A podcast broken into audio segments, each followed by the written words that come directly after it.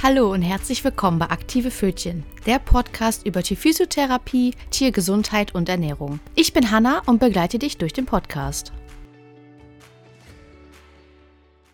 Einen wunderschönen Sonntag wünsche ich euch. Ich wollte mich vorab erstmal bedanken für das ganze liebe Feedback, was ich regelmäßig bekomme zum Podcast. Ich bekomme viele liebe Nachrichten, Feedback zu den Folgen was gefällt euch besonders gut, was wünscht ihr euch noch. Und ich bin da einfach unglaublich dankbar drum, dass ihr mir da immer so ein Feedback gebt, den Podcast auch fleißig teilt und weiterempfehlt. Und ja, dafür wollte ich mich erstmal ganz herzlich bedanken. In der heutigen Folge geht es um das Thema Schmerzen. Also wie kann ich bei meinem Tier Schmerzen gut erkennen? Tiere leiden ja häufig sehr still. Die Anzeichen sind oft klein und gar nicht direkt zu bemerken. Verhaltensänderungen oder Veränderungen in der Mimik und Gestik oder auch nur im Fell können schon auf Schmerzen hindeuten. Und deshalb möchte ich euch heute kurz und knapp so ein paar Stichpunkte mit auf den Weg geben, woran ihr erkennen könnt, dass euer Tier eventuell Schmerzen hat, damit ihr das dann schnellstmöglich bei eurem Tierarzt des Vertrauens abklären lassen könnt. Wir fangen erstmal an mit den kleineren Anzeichen. Kleinere Anzeichen können schon sein Berührungsempfindlichkeiten. Also man fasst das Tier an und das zuckt zusammen, also dass so eine Muskelkontraktion entsteht. Das dreht sich vielleicht auch zu einem um und hat schon so, ein, so einen Blick drauf, so, ja, das, dass ihm das nicht so gut gefällt. Muskelzittern kann auch ein Anzeichen sein.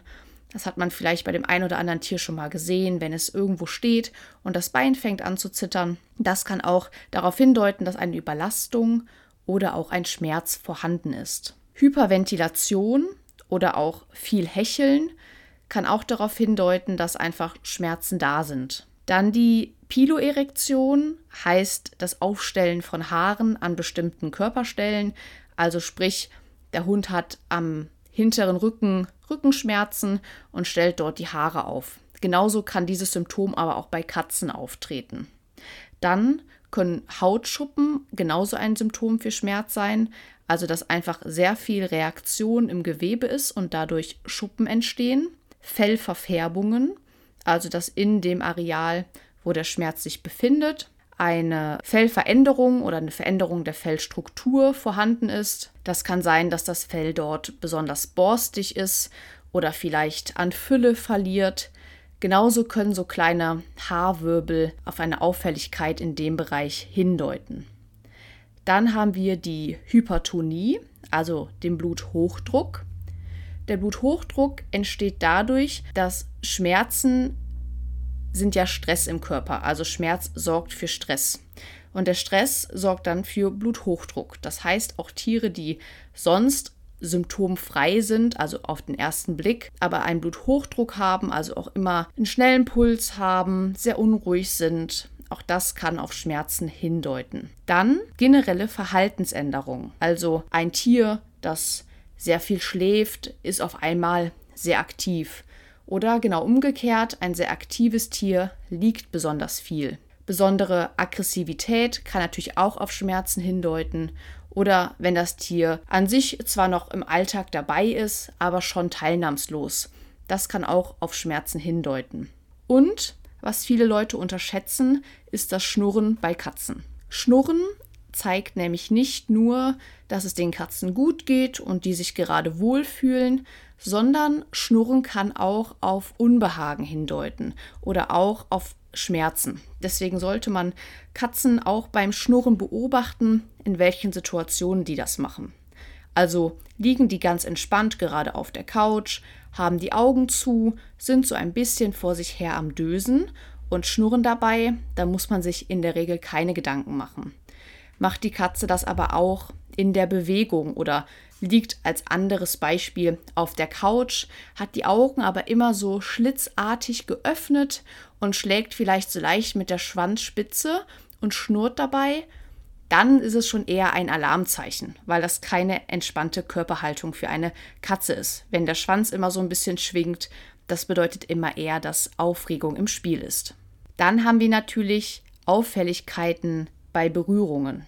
Also, man berührt das Tier und es fängt an zu schmatzen, zu züngeln, also die Zunge immer wieder so auszufahren. Das hängt auch meistens mit dem Schmatzen dann auch zusammen.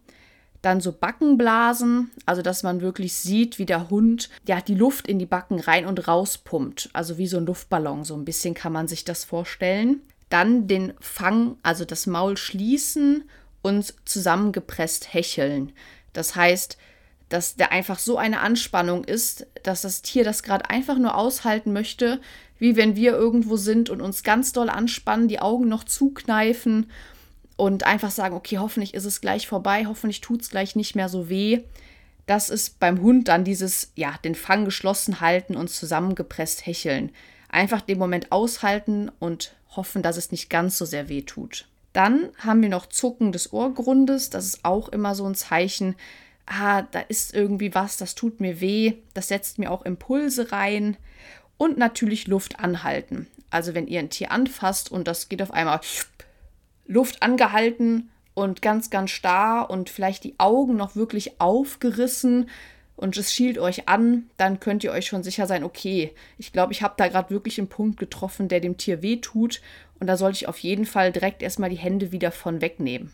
Und dann haben wir natürlich noch die eindeutigen Anzeichen, also Lahmheiten, Schonhaltungen, wie zum Beispiel, dass ein Bein nicht richtig belastet wird.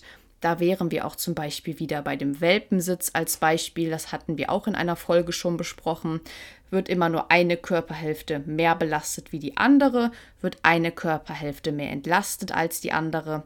Darauf kann man auch immer achten. Dann Schmerzlaute natürlich, also Winseln, Wimmern oder sogar Schreien. Dann die klaren Anzeichen, dass man wirklich die Hände wegnehmen sollte. Das wäre einmal dieses Umfassen oder Umschnappen. Das heißt, man hat irgendwo seine Hand gerade an seinem Tier dran und er kommt dann wirklich mit der Schnauze rum und fast noch relativ nett mit dem Fang um die Hand zum Beispiel. Also drückt nicht feste zu, aber sagt schon, hm, das fand ich jetzt doof. Das gilt auch für Katzen. Also dieses so, ja, ich nehme jetzt mal deine Hand noch nett in den Mund, aber wenn du so weitermachst, dann werde ich vielleicht auch beißen. Und dann wären wir auch bei dem stärksten Zeichen, was dann definitiv auch jeder versteht, wenn das Tier zuschnappt. Und so weit sollte es natürlich niemals kommen. Also sobald ein Tier beißen muss, sind wirklich sehr, sehr viele Symptome ignoriert worden. Schmerzen sind vielseitig und manchmal nicht auf den ersten Blick direkt zu erkennen. Aber ich hoffe, ich habe euch so ein paar Schmerzäußerungen mit auf den Weg geben können, dass ihr einfach diese Sachen sozusagen einmal abfahren könnt. Okay, fällt mir eine dieser Sachen bei meinem Tier auf? Wie ist die Fellstruktur? Was macht mein Tier, wenn ich es anfasse? Findet es das gut? Muss es erstmal kurz darüber nachdenken? Geht es vielleicht direkt weg? Und dann natürlich in der Bewegung. Wie läuft mein Tier?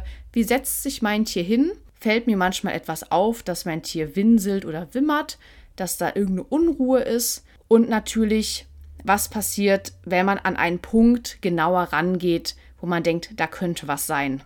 Natürlich geht der Eigenschutz da immer vor. Also wenn ihr das Gefühl habt, da könnte was wehtun, dann lasst die Finger bitte davon und stellt es dann einem Tierarzt vor. Einfach, dass man dort dann erstmal schaut, was genau das Problem dann ist. Ich hoffe, dass diese Punkte euch im Alltag helfen, einfach Schmerzen ja schneller zu entdecken und auch deuten zu können und dass so Tiere schneller oder auch häufiger zum Tierarzt kommen mit vielleicht verdeckteren Schmerzsymptomatiken. Ich hoffe, dass euch diese ja doch kurze und knappe Folge gefallen hat und dass ihr daraus was mitnehmen könnt. Ich freue mich auch, wenn ihr bei mir auf Instagram vorbeischaut unter aktive Pfötchen mit OE. Dort gibt es auch immer noch viel Input aus dem Alltag und ja, ich freue mich über jeden, der da vorbeischaut. Ansonsten wünsche ich euch natürlich einen schönen Sonntag. Freue mich, wenn ihr beim nächsten Mal wieder einschaltet und natürlich freue ich mich auch wieder über euer Feedback. Macht's gut und bis bald.